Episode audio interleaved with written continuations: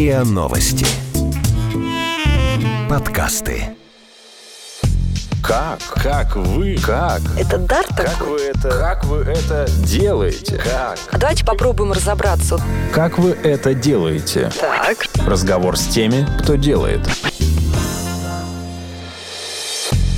Это подкаст «Как вы это делаете?». Меня зовут Наталья Лойсова, и здесь я говорю пристрастно с людьми, которые делают невозможное, неоднозначное и интересное. Друзья, мы очень хотим понимать, кто наши слушатели, кто вы те люди, с которыми мы разговариваем, поэтому очень просим вас ответить на несколько вопросов нашей анкеты. Вы найдете ссылку на нее в описании этого эпизода. С гостем сегодняшнего эпизода мы уже знакомы. Если вы слышали наш прекрасный подкаст про перепись населения, там был один из эпизодов, в котором Олег Юрьевич Качанов, директор департамента проектов цифровой трансформации Минкомсвязи России, нам рассказывал ну, про некоторые цифровые хитрости предстоящей переписи. И так он, друзья, интересно рассказывал, что возникло у меня очень много вопросов, и он согласился любезно прийти и на них поотвечать. Итак, Олег Юрьевич, здрасте. Здравствуйте. Ваш департамент занимается, сейчас, друзья, вам прочитаю. Он состоит из э, отдела проектов отраслевой цифровизации выборов и отдела проектов цифровизации надзорной деятельности и органов прокуратуры, упаси бог, а также занимается созданием, развитием национального сегмента РФ, интегрированной информационной системы Российского экономического союза, реализацией проектов цифровой трансформации в сфере здравоохранения, реализацией проектов цифровой трансформации в сфере образования, организацией видеонаблюдения. Ну, в общем, знаете, что у меня почему-то какая-то плевенщина в голове возникает, вот на, когда я читаю задачи вашего департамента. То есть вы, а, значит, приходите в затхлые кабинеты, значит, там выбиваете пыль из дорожек, люди в белом пальто, пытаетесь всему этому придать какой-то цифровой э, инновационный лоск. Вот это выглядит так, когда я читаю ваши задачи. Что на самом деле? Чем занимается ваш такой неожиданный департамент проектов цифровой трансформации, я так понимаю, страны? Ну, неправильно сказать страны, все-таки, наверное, скорее вообще как бы госуправление. Вот, вот госуправление, это прозвучит более корректно. А здравоохранение и образование тоже госуправление? Ну, конечно, это в конечном счете как бы так или иначе все относится к сфере госуправления. Хотя, разумеется, имеет отраслевую специфику. Задача какая? Значит, задача следующая, что в целом, как, опять же, так сказать, задача, наверное, нас программы «Цифровая экономика», повысить максимально эффективность как бы функционирования всего госуправления за счет применения новых технологий, цифровых технологий. Ну, как Давайте сейчас вот модно по- говорить. По-простому, давайте. Вот на понятных примерах. У врача вместо э, истории, бумажной истории болезни уже сейчас есть электронная история, да? Что вы сделаете, трансформируя, например, здравоохранение? Ну, Смотрите, эта тема на самом деле отдельно огромная. Я скажу чуть проще. Есть в этой теме, вот э, если мы берем цифровизацию здравоохранения, несколько очень крупных блоков. Один блок инфраструктурный, что чтобы вот эта цифра, она стала по-настоящему цифрой, Ну что, а то есть наши истории болезни будут храниться где-то в облаке, правильно? Не совсем. А как это А, так вот, еще раз говорю, чтобы эта цифра стала цифрой, под нее должна быть инфраструктура. Грубо говоря, все больницы, медорганизации, фельдшерско-акушерские пункты должны быть подключены к сетям. Вот это был мой самый главный вопрос. Хотела до него добраться, но раз начали, давайте это с Это первое. начнем. Второе. Как только они получили подключение к сетям, то есть мы до них дотянулись нашими цифровыми щупальцами, дальше, собственно, они должны начать предоставлять данные. То есть какая-нибудь что- деревня Трусикина в Хабаровском крае должна быть также подключена Совершенно к широкополосному интернету, чтобы это сработало. Абсолютно Мгм. верно. Вот. И, собственно говоря, это как бы часть инфраструктурной программы, национальной программы цифровой И экономики. школа тоже, соответственно. Все социально значимые объекты. Школы, фельдшерско-акушерские пункты, военкоматы, избиркомы, пожарные, ну не пожарные, в смысле, отделение МЧС. Ну, то есть первая задача рутинная и такая инфраструктурная. Вы просто дотягиваете интернет туда, куда он еще не дошел. Ну, здесь я неправильно было бы, чтобы говорил от имени своего департамента, скорее задача всего министерства. Мгм. То есть задача министерства в рамках, вот опять же, так сказать, инфраструктурной Вашему части. департаменту обеспечить э, доступ через интернет к этим точкам, чтобы потом начать развивать. Совершенно верно. И какие там стоят цифры и планы? Вот сейчас, смотрите, как бы есть, э, я черчу сразу три блока, да? Вот это первый блок, он инфраструктурный. Тянем есть интернет. Второй Мгм. блок, да, это, скажем, системы, обеспечивающие деятельность организаций, самих медицинских организаций и органов власти, которые, собственно говоря, регули... ну, регулируют... там, Это скажем, какие-то политику. программы. Это, да, программная часть. И, наконец, есть третья часть. Это интерфейсы для пользователей. Ну, в данном случае можно сказать, например, про портал госуслуг, в котором будут сформированы соответствующие цифровые сервисы для конечных пользователей. Ведь что для вас, что для меня, как для конечных конечного пользователя, на самом деле не суть важно, кто, куда, как подключен и какими Абсолютно. программами пользуется. А для нас важно, что когда у нас возникает какая-то потребность, например, записаться к врачу, или там, не знаю, получить рецепт, или там предоставить данные своего обследования своему лечащему врачу, чтобы можно было это сделать легко, удобно, желательно никуда не ходя, и очень быстро получить, например, консультацию. То есть это конечные сервисы для конечных пользователей. Поэтому еще раз, вот три блока. Блок инфраструктурный, блок систем, обеспечивающих деятельность, и, наконец, как бы сервисы для конечных пользователей. Вот давайте мы пробежимся по трем блокам с точки зрения ну, KPI, которые вас стоят, ну, скажем, на ближайшую пятилетку. Значит, когда вы дотянете до деревни Зюськина в ее последний фельдшерско-акушерский пункт начальной школы? По действующим планам у нас в программе «Цифровая экономика» вот как раз вот эта вся инфраструктурная часть, она полностью должна быть реализована до 2021 года. То есть до 2021 года на территории нашей огромной страны не останется населенного пункта, ну или там останется их пленочно мало, в котором не было бы бесперебойного интернета. Значит, в 2021 году должна завершиться стадия подключения всех социально значимых объектов как раз к сетям, ну, скажем, к ШПД. Да? Хорошо. Параллельно вы будете разрабатывать некое программное обеспечение. В первую очередь для школ и больниц. Значит, вот то, что касается отраслевой специфики, Мгм. например, здравоохранения или, например, здраво... или, простите, образования, Мгм. а, вот, то само вот этот ландшафт этих информационных систем или там цифровых платформ, э, значит, как сейчас, так сказать, Мгм. новое уже там э, веяние времени, да, это изначально планирует, проектирует и разрабатывает само отраслевое ведомство. Ну, например, Ну, как Минздрав взаимодействие и с вами. региональные, соответственно, там ведомства, отвечающие за политику области здравоохранения, за реализацию политики области здравоохранения, или, например, условно говоря, Министерство Что каждый-. Нет, это что, каждый субъект федерации будет свое что-то разрабатывать? Или все-таки будет какой-то единый стандарт? так. Значит, и разумеется, это идет на основе политики единый стандарт. Тут, если, например, мы говорим про здравоохранение, вот, то это есть ЕГИСЗ, Единая государственная информационная система в сфере здравоохранения. Она имеет федеральную часть, за которую отвечает федеральное ведомство. Она имеет региональные части, которые создают в соответствии с требованиями, которые выдвигало именно федеральное ведомство. Все понимаю умом, не могу никак визуализировать. Давайте для нас, слушателей, по-простому. Что появится в больницах с точки зрения вот этого ПО? Для чего? Но что врач сможет делать? Что больной сможет делать? Понятно. Значит, в больницах появляются медицинские информационные системы. У врача появляется электронная медицинская карта. Мгм. В эту электронную медицинскую карту, когда к нему приходит пациент, он может получить не только те данные, которые в его медорганизации сформированы. Грубо говоря, я пришел в поликлинику. Вот в поликлинике раньше была бумажная карта только этой поликлиники. Если я куда-то еще обращался, врач об этом ничего не знал. Теперь в электронную медицинскую карту с использованием вот этого единого цифрового контура здравоохранения можно будет получить информацию о моих визитах в другие медорганизации. То есть не нужно будет бегать с карточкой из э, поликлиники, там, стационар это, или какой-то диспансер, да, и бояться ее потерять. Не нужно бегать с на тебя не карточкой. будет орать тетушка в регистратуре. А, какой-то понятный пример для образования. Э, Хорошо. Понятный пример для образования, например, такой. У меня ребенок ходит в школу, ходит... У э, него же есть электронный журнал. Совершенно верно. У него есть электронные дневники журнала. Ребенок ходит, например, э, в детские кружки секции, участвует в олимпиадах. Где-то эта информация должна консолидироваться, составлять его профиль образования. Имея этот профиль образования, ребенку можно будет проще рекомендовать, куда ему двигаться дальше. Например, какие вузы выбирать, какие дополнительные программы выбирать, на что обратить внимание родителям в смысле развития ребенка. Ну, то есть, получается, будет такое формироваться досье, да? Одно досье Профиль. формирует... Не досье, профиль. Ну, Досье Хорошо. сразу отдает чем-то ладно, таким. папочка, вот. да? Некая папочка, в которой э, аккумулируются знания о том, чем вы занимались, когда были ребенком, да? В чем вы преуспели, э, куда вы развивались. А сверху еще и медицинский такой же профиль, где известно все про ваши недуги, какие-то слабости, какие-то хронические заболевания, да? То есть, получается, такая создается некая цифровая копия Цифровой жизни, двойник. цифровой двойник жизни человека. Совершенно верно. Первый вопрос, который возникает у нас, пуганных, которым звонят в год по 200 раз люди и говорят, что вы оставили свой телефон, а мы понимаем, что никакими телефоны не оставляли, а что была украдена какая-то там база данных, например, страховой. Вот первый вопрос, понятно, какой возникает, да? А как будет обеспечена безопасность вот этих данных, которые вы очень аккуратно а, соберете и разместите где-то там на серверах? Поясню. Пункт первый. Данные не хранятся в одном месте. Они на самом деле абсолютно распределены. Например, данные о моем здоровье, они будут храниться непосредственно в медицинских организациях. Но за счет того, что все медицинские организации подключены к единому контуру, я как субъект этих данных, как владелец этих данных, могу их в любой момент запросить и получить. Так и хакер может, наверное. Секунду.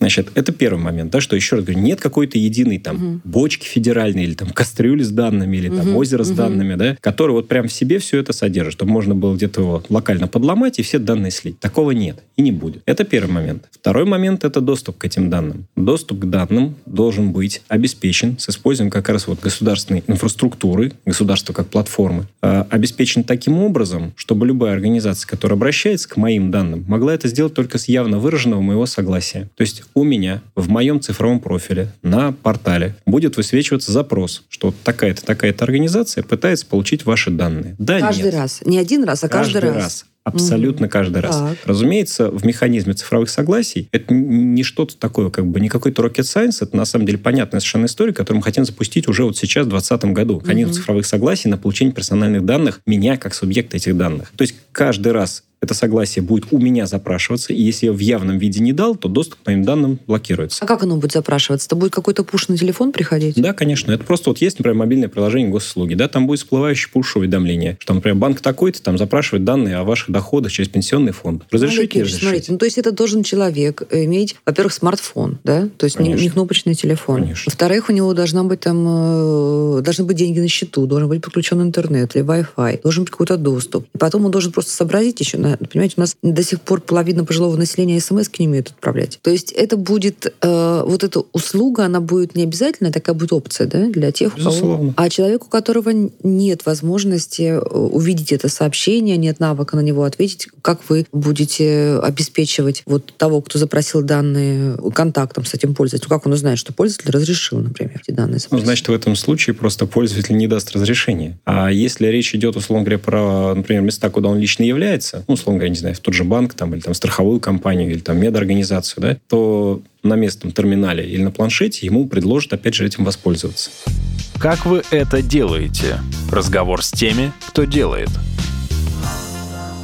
Вот вы уже опубликовали, да, пять, по-моему, вот этих так называемых суперсервисов, к которым Мгм. относятся цифровые документы образования и «Мое здоровье онлайн». Мгм. Вообще кто-то их читал? Вы какой-то Разумеется. отклик видите от аудитории? Разумеется, их Я, смотрят. я имею сейчас в виду не, не сотрудников, а вот ну, простых людей, которых, э, в общем, должно это волновать. Я понимаю. Значит, их смотрят, их читают. Есть достаточно большая категория, ну, скажем так, в основном это, конечно, госслужащие, да, которые проходят специально, сейчас очень идет массовый курс по как раз цифровизации, да, имеется в виду образовательный курс. И вы их как фокус-группу РАНХГС. используете? Да, конечно. То есть И мы что, с ними... вот какой сейчас отклик? Вот э, в ноябре, да, вы опубликовали эти пять новых суперсервисов. А что еще, кстати, там, кроме э, образования и здоровья? Какие Там еще? всего 25 суперсервисов, А, даже которые 25. сейчас определены все как бы решением правительства, да, правительственной комиссии. Почему не суперсервисы называются? Почему Ну, не- непонятно было, как их назвать на самом деле, да, Просто поскольку, поскольку раньше их называли жизненная ситуация, а теперь Мгм. как бы решили, что когда жизненная ситуация, вот, ну, то есть то, что произошло в жизни Мгм. человека, государство должно как-то проактивно отреагировать. Да, вот Пусть давайте это будет назовем это суперсервис. суперсервисом. То есть, ну, знаете, как магазин раньше был магазин, Стал да, а потом стал супермаркет. Да, вот в Понятно. обычный магазин ты приходишь как там за одним продуктом, в супермаркет за всеми сразу. Вот это примерно то же самое. Хорошо, отклики какие? Вот первые фокус-группы вам что дают? На что жалуются люди? Что им непонятно? Или там, А. что они не хотят вообще, чтобы было где-то там использовано? Ну, смотрите, основные отклики такие. Что, во-первых, по удобству использования. Есть ряд суперсервисов, которые очень, на самом деле, серьезно уже проработаны с фокус-группами в смысле удобства. Мгм. Ну, например, э, онлайн-исполнительное производство. Это прорабатывалось фокус-группы с участием как раз Федеральной службы судебных приставов, с участием Сбербанка, который там очень серьезный игрок на этой платформе. Вот. И сценарий использования этого суперсервиса, он очень прост и понятен. Как для того, кто, условно говоря, получает деньги, так и для того, кто является ну, там, должником, да, и должен деньги заплатить. Очень понятный сценарий. Вот. А есть ряд сценариев, которые, конечно, пока еще, ну, скажем так, не отработаны до такой степени, хотя базовые достаточно понятны. Ну, например, поступление в ВУЗ онлайн. Есть понятная как бы идея, которую транслировал наше министерство вместе с э, Министерством образования и науки, как это должно происходить. Вот. Но на фокус-группах, вот на реальных там студентах, пока это еще не было отработано. Не абитуриентах, Абитуриентах. извините, да, не студентах, абитуриентах. Пока это еще не было отработано, это в ближайшее время будет происходить, потому что пилотный запуск уже, опять же, намечен на следующий А год. какая основная идея вот этого суперсервиса поступления в ВУЗ онлайн? Идея очень простая. Никуда не ходить ногами. Ну, совсем облениться, значит, и что? И рассовать свои документы по Совершенно огромному верно. количеству. То есть, смотрите, там раньше какая была история? Что, чтобы подать документы, нужно прийти ногами. Хорошо, когда ты в Москве, у тебя под боком, условно говоря, этих вузов очень-очень много. Мгм. Причем они достаточно высокоранговые. А если ты живешь, условно говоря, где-нибудь там в Новосибирске, а хочешь подать Томский университет, в Иркутский, ну и там в тот же Новосибирский, это как? Значит, кататься туда-сюда. И это хорошо, еще в Новосибирске самом есть университет. А было бы здорово, особенно если, опять же, ты живешь там не в Москве, а, так сказать, где-то в регионе, чтобы это можно было сделать, не предоставляя бумаги, сидя на своем, так сказать, учебном абитуриентском месте, предоставив те вузы, в которые ты потенциально хотел бы Нет, попасть... это, это понятно. Всё. То есть И- человек с Дальнего Востока может поступать в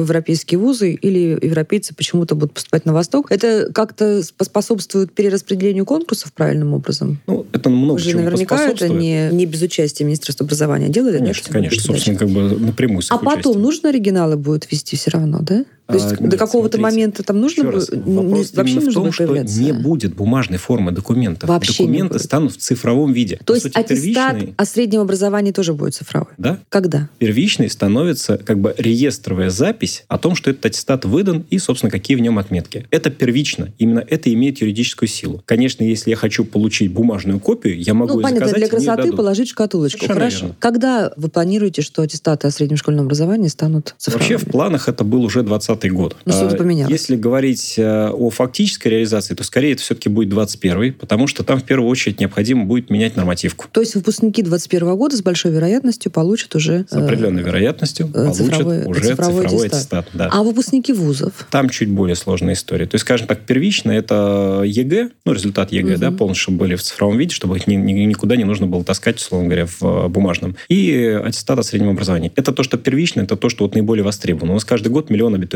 Это достаточно И все-таки вы уже обсуждали вероятность э, цифровизации дипломов о высшем образовании? Да, конечно. Документы об образовании в цифровом виде, да, оно охватывает в том числе документы о высшем образовании. Это, на ваш взгляд, как-то э, будет способствовать тому, чтобы уменьшить э, мошенничество и подделки дипломов? Безусловно, будет. Это совершенно точно будет, поскольку, поскольку будет, ну, скажем так, существующая государственная база данных, куда в любой момент можно будет в цифровом виде послать запрос, мгновенно получить ответ, а действительно ли вот эти сведения являются, э, так сказать, реальными, достоверными. Хотя, опять же, стоит вопрос да, о защите этих данных, потому что ведь тогда можно и вмешаться, и, наверное, там какой-нибудь скреативить какой-нибудь диплом, Нет, будучи талант- скреативить не талантливым хакером.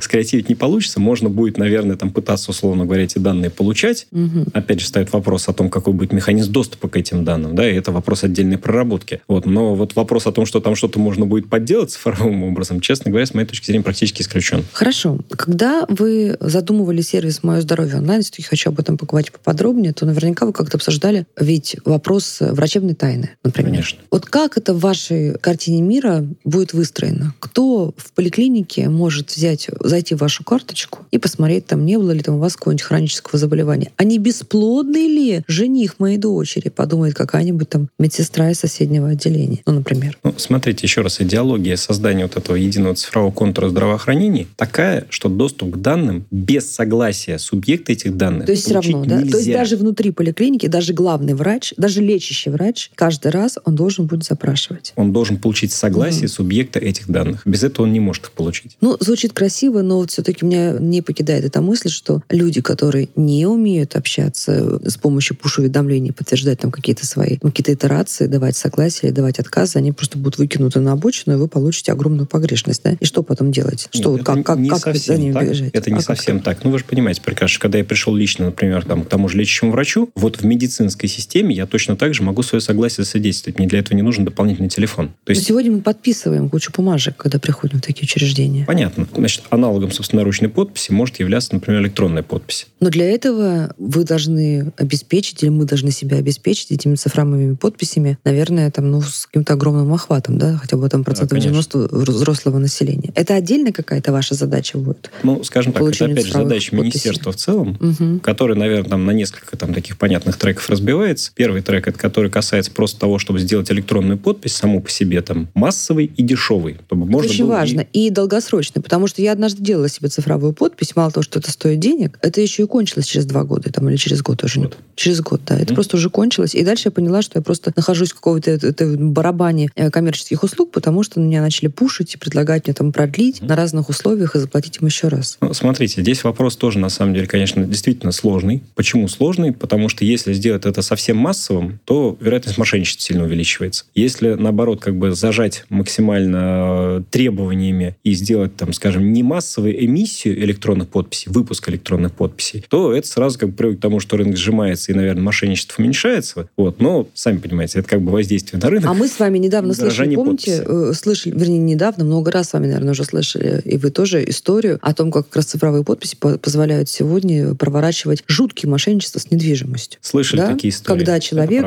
узнает, что он больше не владелец своей квартиры, потому что кто-то использовал его цифровую подпись, эту квартиру отчуждил да, на юридическом языке, то есть ну, продал ее кому-то. Вот. И мне кажется, что это тоже добавляет определенной тревожности, потому что если уж квартиру могут твою продать без тебя с этой цифровой подписи, то что же тут говорить про данные учебы э, твоего ребенка или о твоем здоровье? Вы как вы это делаете? Как вы это обсуждаете? У вас какие-то есть специалисты из э, силовых органов, есть какие-то, не знаю, там ФСБ с вами работает над этим вопросом? Как Да, это происходит? Ну, смотрите, конечно, с нами работают очень активно как раз э, именно регуляторы в этой области, это именно ФСБ. Вот, и, соответственно, они, с одной стороны, определяют требования к самой электронной подписи, вот, а министерство, наше министерство, да, оно определяет требования к удостоверяющим центрам. Вот, и здесь вот именно нужен некий компромисс, поскольку, поскольку вот модель, которая существует сейчас, которая позволила там наплодить этих удостоверяющих центров очень много, оно, с одной стороны, создало там рынок, и это, наверное, хорошо там, не знаю, для экономики, для людей, потому что это, в принципе, конкурентная модель. С другой стороны, за счет того, что как бы сейчас требования и, там, скажем, ответственность там достаточно лояльно сформулированы по отношению к бизнесу, да, это как раз вот дает почву для того, чтобы периодически возникали вот Ну, истории с- коммерческая школа, коммерческая поликлиника, они несут какую-то... Ты понимаешь, что гос, госучреждение, ну, хотя бы так кажется, что несет какую-то особую ответственность, и они для них там не пустой звук, да, вот э, слова тех же регуляторов. А коммерческие школы, детские садики, поликлиники, они на каких э, условиях будут в эту систему входить? Ну, смотрите, это же все зависит от регуляторики. Мы же прекрасно это понимаем. То есть, что значит входить в эту систему? Это значит, что они должны, вот, условно говоря, те же медорганизации или образовательные организации коммерческие, для того, чтобы подключиться именно к платформе цифровой государственной, должны будут соответствовать требованиям А. по безопасности размещаемых данных, Б. по формату предоставляемых данных и требованиям к их достоверности и прочее. Вот. И, наконец, В. что, подключаясь к платформе, они автоматически попадают под ответственность, которая для них будет прописана, условно говоря, в нормативном поле. Да? Например, имеется в виду что? административную там, или местами уголовную. Мгм. Имеется в виду за компрометацию данных, за предоставление данных третьим лицам и прочее. Хорошо, про силовые органы.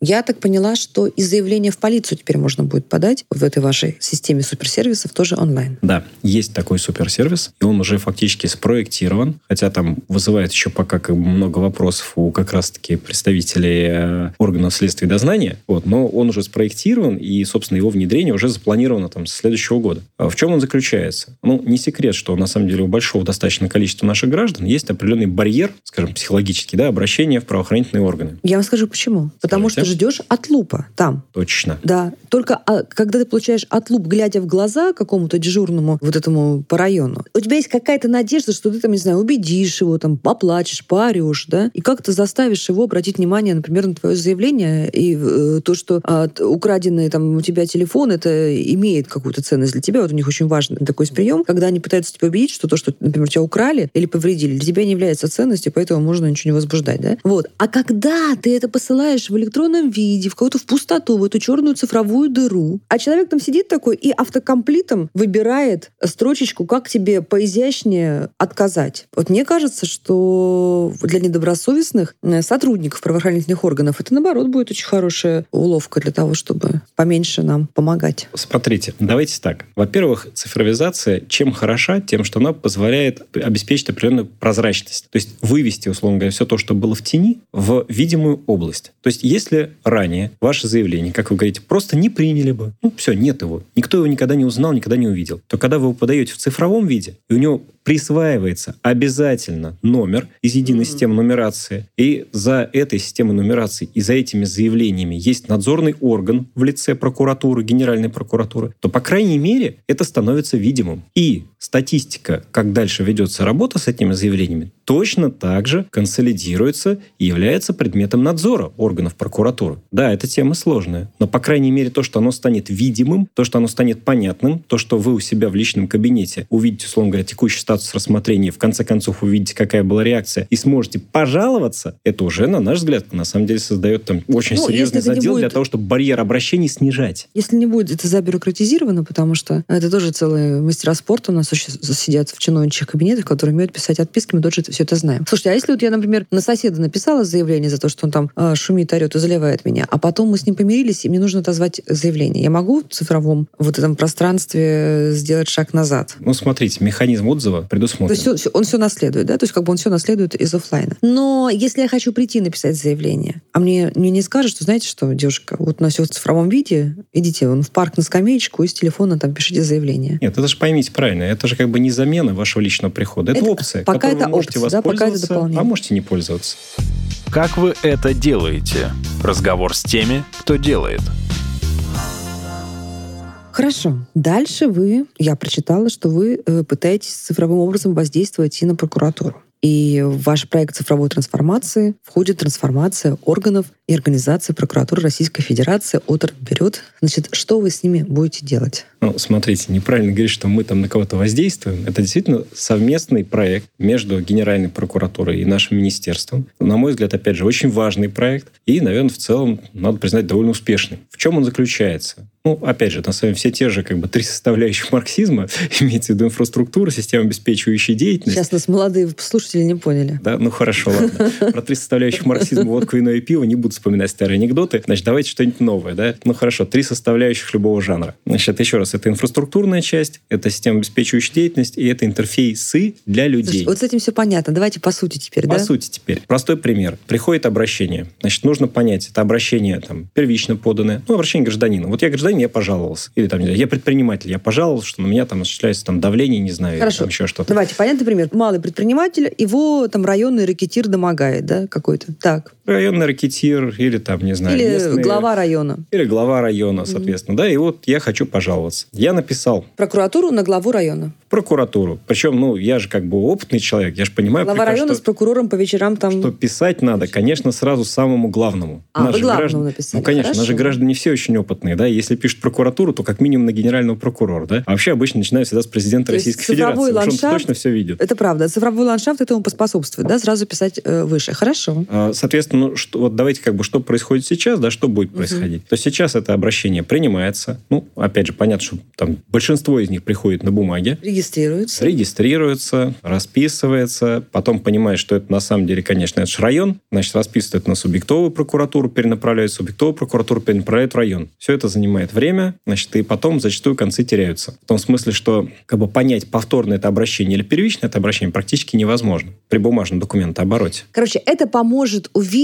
что вы получили уже пять отлупов, да, и где-то сидит какой-то волокитчик, который то ли он в сговоре с районной администрацией, коррупционер, то ли он просто нерадивый. И вот уже эти цифровые следы говорят о том, что он неэффективен. Совершенно верно. Хорошо. увидеть и предмет обращений, и меня как обращенца, соответственно, и, условно говоря, кто был эффективен и неэффективен. А кроме того, на основании того, что обращений приходит каждый год миллионы, понять, какое должно быть прокурорское реагирование наиболее эффективным по имеющейся прокурорской практике. Мы много раз уже слышали, читали о том, что электронные паспорта планируется ввести. Ну, звучит логично, да? Но раз э, так много следов нашей жизнедеятельности будет переведено в ци- цифровую плоскость, то, собственно, и идентификатор тоже должен быть цифровым. Как вы будете, во-первых, как вы будете вот сочленять эти данные? То есть я ввожу, когда я хочу получить какую-то информацию о том, что у меня там с образованием, здравоохранением, история мо- моих обращений в прокуратуру и прочее. Я как ID бу- буду использовать свой электронный паспорт? Или это будет какой-то другой ID? Ну, смотрите, на самом деле у нас много идентификаторов, давайте будем честны. Есть СНИЛС, который мы все знаем, который используется для соцблока, есть ИНН, который используется для финансового блока. Вот. На самом деле есть еще много-много всего. Только то, то, что как бы верхушка айсберга. Поэтому и нужен цифровой профиль гражданина, который все эти идентификаторы между собой увяжет. То есть, грубо говоря, не будет как бы Ну, единого паспорт не золотого будет ключика. вот этим вот э, идентификатором и единым Паспорт будет паспортом? содержать в себе несколько идентификаторов, опять же, существующих. Паспорт будет содержать в себе биометрию, отдельные биометрические данные. Ну и паспорт будет содержать в себе, разумеется, как бы читаемую глазами информацию, фотографии, там, степени защиты определенные. Это понятно. Кроме того, паспорт будет содержать в себе как бы информацию, например, о выданных водительских правах паспорт будет содержать в себе информацию там, о А полисе водительские права ведь тоже у нас будут электронные, цифровые. Их можно будет записать на паспорт. Мгм. Вот, соответственно, будет содержать в себе информацию, там, условно говоря, о полисе страхования медицинского. Вот. Ну, то есть, как бы ключевые вещи. И средства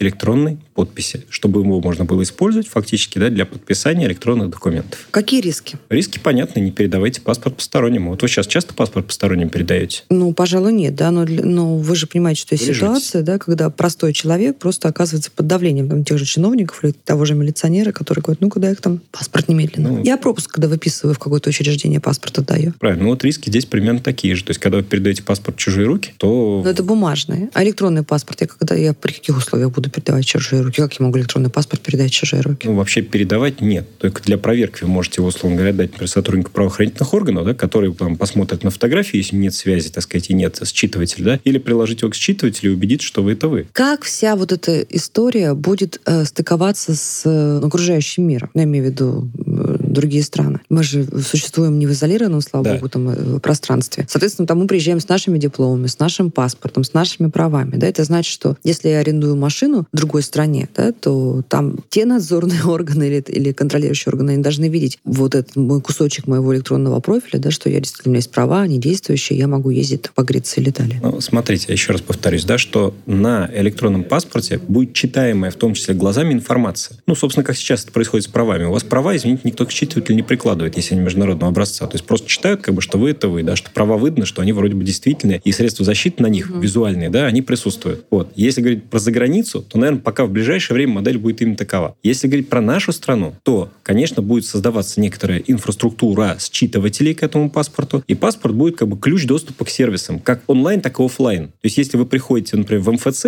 и вы хотите получить определенные услуги, вас просят паспорт, вы берете, прикладываете его к считывателю. Все. И не только вы проидентифицированы, но и та там, транзакция, та услуга, которая вам была предоставлена в МФЦ, она в итоге будет записана в ваш единый цифровой профиль. Если вы приходите, например, не знаю, в поликлинику, вас просят тоже как бы пройти идентификацию, то есть удостоверить, что вы это вы, прикладываете паспорт, пожалуйста, и то же самое, как бы система уже зарегистрировала, что вы пришли. Именно вы. Они доверяют, условно говоря, тому, что медсестра сказала, что там, не знаю, пришел Иван Иванович, я его записала. Как вы это делаете? Разговор с теми, кто делает.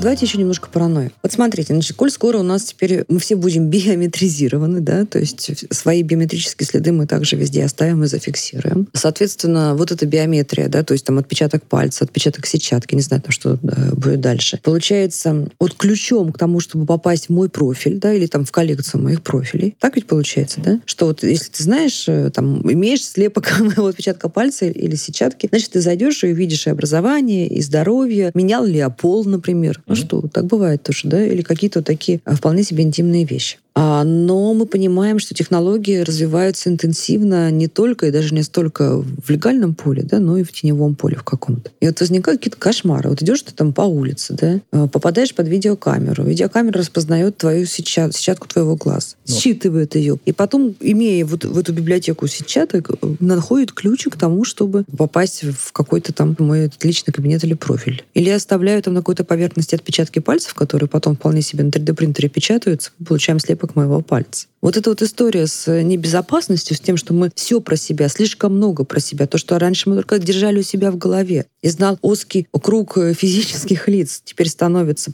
таким вот мультиплицированным, доступным, вот это, конечно, очень страшно. Но давайте об этом поговорим, потому что иначе я не успокоюсь. Ну, смотрите, я начну как бы с базового тезиса. Наверное, он будет очень простой. Что пока не появились паровозы, у Анны Карениной не было рисков как бы под него попасть. Могла попасть под кобылу. Но результат, скорее Мгм. всего, был бы совсем другой. Поэтому, конечно, технологии создают новые риски. Это факт. Ну, как бы к этому надо понимать и как бы относиться, там, что называется, идти к этому с открытым забралом. Условно говоря, если боишься там попасть в ДТП, ну, не садись за руль, как бы не езди на машинах. Вот. Ну, для начала. Это просто преамбула. Теперь второе, что бояться, там, условно говоря, что камера считает сетчатку глаза, ну, в настоящий момент пока точно не считает, потому что все-таки как бы разрешение недостаточно, и уж тем более для уличной камеры. А, Наверное, когда-то технологии еще сделают рывок, и там уличная камера сможет считывать Слушайте, ну подкупят глаза. окулиста, в конце концов, Хорошо, понимаете? которые- возможно. Э, Значит, тогда дальше как бы наступает комбинированная мера защиты. По крайней мере, сейчас, вот сейчас, на настоящем историческом отрезке, биометрия рассматривается скорее как дополнительный фактор То есть, если я хочу совершить, говоря там таким чиновничьим языком, юридически значимое действие, то есть то действие, которое там, он говорит, там повлечет за собой изменение какого-то моего статуса. Жениться, там, не знаю, ребенка зарегистрировать, недвижимость там продать, купить, машину там продать, купить. Ну, то есть какие-то действия, да? Развестись с женой, использовав слепок Точно. Пальцев. Развестись с женой, например, да? Не очень хорошо. Давайте лучше жениться. Мне это больше нравится. Так, а... жену... Отличный пример. Она не знала, что утром проснулась замужем. Отлично, хорошо. Вот, видите, какая прекрасная история. Э, чтобы это произошло, ну, скажем так, вот в текущем нормативном поле нам подписи нужно поставить. Аналогом, собственно, ручной подписи, еще раз повторюсь, в цифровом мире служит усиленная квалифицированная электронная подпись. Вы говорите, что сейчас их выдают, так сказать, там достаточно интенсивно. Да, выдают. И мошенничество есть. Ну да, есть. Так с паспортами, наверное, можно отнести сейчас два наших паспорта угу. ЗАГС подкупленные, да, и там, глядишь, там нас и распишут, а мы-то и не знали. Так вот, здесь нужно чтобы это действие сопровождалось подписями с двух сторон. Это уже хорошо, да, это усиленная квалифицированная подпись. Желательно, чтобы подписи были не просто абы какие, а подписи с электронных паспортов, потому что если обычные вот эти вот флешечки у кэповские, да, их там, в принципе, там люди там друг другу э, склонны передавать из рук в руки, то с паспортом, наверное, уже все-таки будут поаккуратнее, поосторожнее. Я вот не готов сказать, что вот я свой электронный паспорт направо и налево всем буду раздавать. Просто сходи, не, я просто не понимаю, как можно раздать электронный паспорт. Вот взял электронный паспорт, сказал, на, иди сходи с моим Это что взял? Взял что? сделай. Ну, вот карточку, да? Карточка, на которой, собственно, записана То информация. То есть у электронного паспорта все равно будет физический носитель в любом случае, даже Конечно. через пять лет, да? Конечно. То есть у него может быть, угу. опять же, цифровой двойник этого паспорта в угу. моем мобильном телефоне угу. для удобства пользователя, да? Ну, как сейчас Но есть карточка, да, есть, твердый носитель говоря, там, остается. с телефона. Но твердый носитель остается. Угу. То есть на нем, опять же, так сказать, выбита информация. Так вот, мы подписали с двух сторон, а чтобы удостоверить, что рука та, которая этот паспорт держит, это моя рука, а не какого-нибудь Васи Пупкина, который воспользовался, значит, моим паспортом и хочет, значит, обженить меня, вот, то хорошо бы дополнительным фактором сделать как раз биометрию. То есть я приложил паспорт, я подписался. А теперь давайте проверим, что я это я. Давайте как бы посмотрим мне в лицо, сделаем 3D-модель, напишем мне произвольный ряд цифр, а я его проговорю голосом, чтобы точно знать, что это именно эти цифры, которые мне показали. И, условно говоря, там слепок, который возникает вот при произнесении цифр и слепок моего голоса, они совпадают. Возможно, Если... еще некие дополнительные биометрические, опять же, так сказать, э,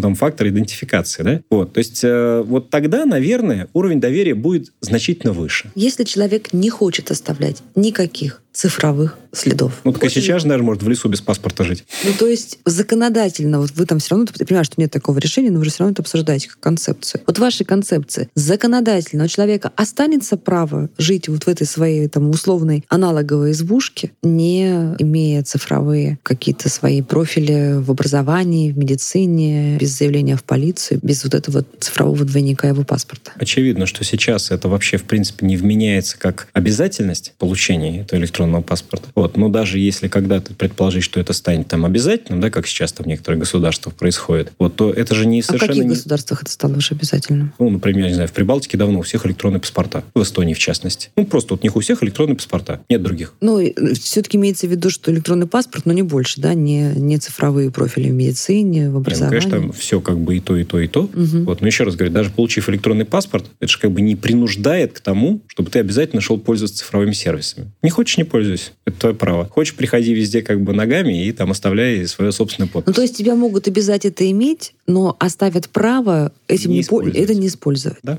Интересно. А кто лидеры сегодня в мире вот в этой тотальной цифровизации государственного присутствия в жизни человека? Лидеры разные в разных сферах. Давайте так, по-честному. Да? Есть там государства скандинавские и там примыкающие к ним, как ни странно, еще раз говорю, Прибалтика, за счет того, что они небольшие. Маленькие страны проще Там водить. достаточно mm просто идет как бы вот, в принципе процесс цифровизации. Они унитарные, они небольшие, соответственно, и так далее. Есть, в принципе, направленная политика, там, скажем, в развитых странах. Имеется в виду и Англия, и США, и Австралия, и там в Германии в меньшей степени немножко, да? Ну, вообще страны европейские. Вот, которые тоже также направлены на цифровизацию цифровизацию в основном отраслевую, но не глобально государственную. Ну, например, в той же медицине, да, это достаточно серьезный кейс есть. В образовании такая же история, да. Вот, ну, то есть есть очаги, скажем, но нет какой-то вот такой целенаправленной государственной политики в этом смысле. Ну, мы чей опыт будем использовать? Вот вы чей опыт используете, когда разрабатываете там тот или иной суперсервис? Ну, смотрите, у нас э, есть, во-первых, так сказать, постоянное сопоставление с, там, с молодыми драконами.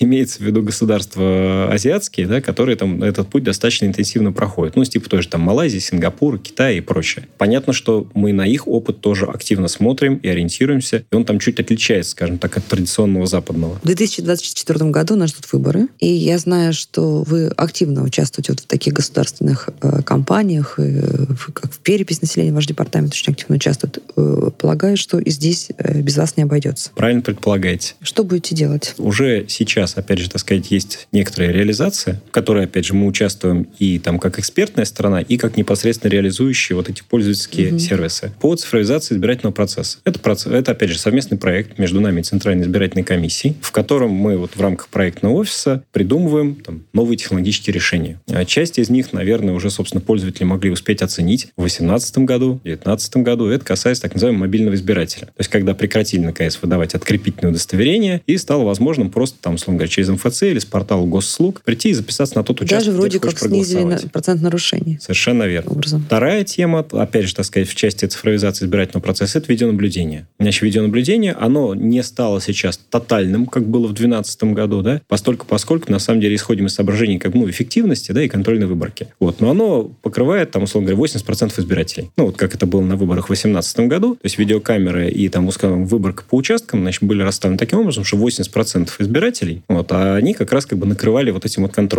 Вот. И это, конечно, позволило, там, опять же, максимально как бы опрозрачить вот сам процесс, который происходит на участках. Ну, и там известно, что были определенные нарушения найдены. Центральная избирательная комиссия достаточно активно подсвечивала, проводила разбирательство по каждому факту и так далее. В 2024 году что будет такого Значит, Что будет дальше? Там, да, даже не 24-м, наверное, давайте будем говорить о более близком горизонте 21 год. Угу. В 2021 году большие выборы федеральные, Значит, у нас Госдума будет. Что уже будет ждать? Будут ждать новые цифровые сервисы для избирателей. Ну, то есть сейчас, например, Какие? для избирателей там подача заявления на голосование на дому уже вот была вот реализована в этом году, и она будет, соответственно, реализовываться угу. дальше. А, будет э, информация, например, там, об избирательных фондах. То есть кто на что получал, кто на что потратил. Ну, по кандидатам, соответственно, по общественным объединениям и прочее. А, мы предполагаем, опять же, что будет возможность, например, аккредитации СМИ в цифровом виде. То есть чтобы можно было, условно говоря, не тащить кипу бумаг, а так сказать, подать э, в избирательную комиссию заявление на аккредитацию и получать цифровое аккредитационное удостоверение. То же самое такая же процедура для наблюдателей. То есть, чтобы можно было подать заявление, пройти процедуру рассмотрения и проверки и получить это, соответственно, удостоверение наблюдателя в цифровом виде, которое можно будет потом любому показать, и тебя очень легко можно будет проверить, точно ли ты наблюдатель. Не поделал ли ты вот эту значит, бумажонку, значит, ты не пришел на участок, там, чтобы строить, так сказать, провокацию. На пересчет э, голосов и вообще на э, процедуры счетной комиссии как-то повлияют новые технологии? Ну, смотрите, опять же, здесь мы уходим в историю не для граждан, а для комиссии. Да? Есть система, обеспечивающая деятельность. В данном случае это газ-выборы, наверное, там достаточно широко известная. Вот, по сути, как бы делать сейчас газ-выборы, ну, там, модно говорить, 2.0. Да? Э, цифровая платформа, который будет обеспечивать, опять же, цифровизацию избирательного процесса. То есть будет помогать сформировать регистр избирателей, максимально актуальное его состояние, то есть у всех граждан, соответственно. Минус там, мертвые право, души. Минус mm-hmm. мертвые души, разумеется, да, то есть поддерживать в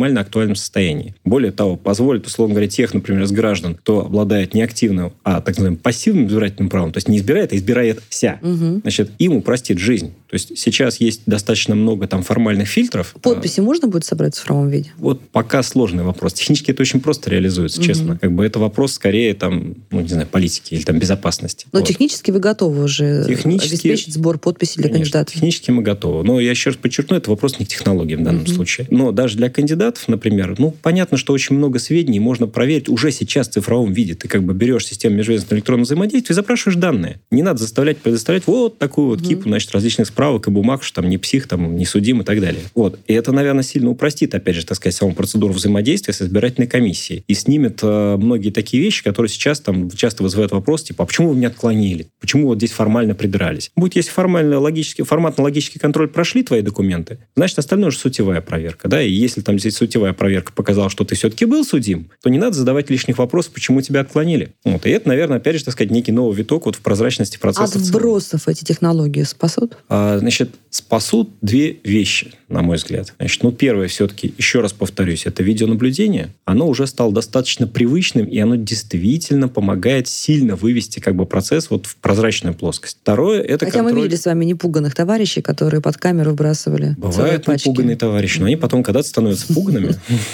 Так, вот. второе. А, а второе, это, ну, собственно говоря, там, еще раз говорю, составление актуальных списков избирателей. То есть, чтобы, с одной стороны, я, как избиратель, всегда видел, а к какому участку я приписан, и если вдруг оказался приписан не к моему участку, условно говоря, там, в Москве, да, а где-нибудь там, не знаю, в Ханты-Мансийске. А я не пришел на выборы. Кавказе, я не пришел на выборы, а стою как проголосовавший. Такое может от, А, от этого спасет? Смотрите, значит, спасет что? Что если я увижу, что я не на своем участке, то это можно обжаловать. Всегда написать в избирательную комиссию, что произошло, почему я оказался не там. Соответственно, а если я оказался там, где надо, то как я приду проголосую? Там же меня должны проидентифицировать, правильно? Ох, друзья, все мы окажемся там, где надо, хотя и немножечко тревожно. Мы обсуждали сегодня мир, который выглядит антиутопией, но, с другой стороны, вполне комфортен и, может быть, даже эффективен. Мы говорили о цифровой трансформации страны и наших каких-то вполне себе бытовых занятий с Олегом Юрьевичем Качановым, директором Департамента проектов цифровой трансформации Минсвязи Российской Федерации. Это был подкаст «Как вы это делаете?». Здесь я говорю пристрастно с людьми, которые делают невозможное, неоднозначное и интересное. Вы слушали эпизод подкаста «Как вы это делаете». Автор и ведущая подкаста Наталья Лосева. Подписывайтесь на подкаст на сайте ria.ru в приложениях подкаст с Web Store и Google Play.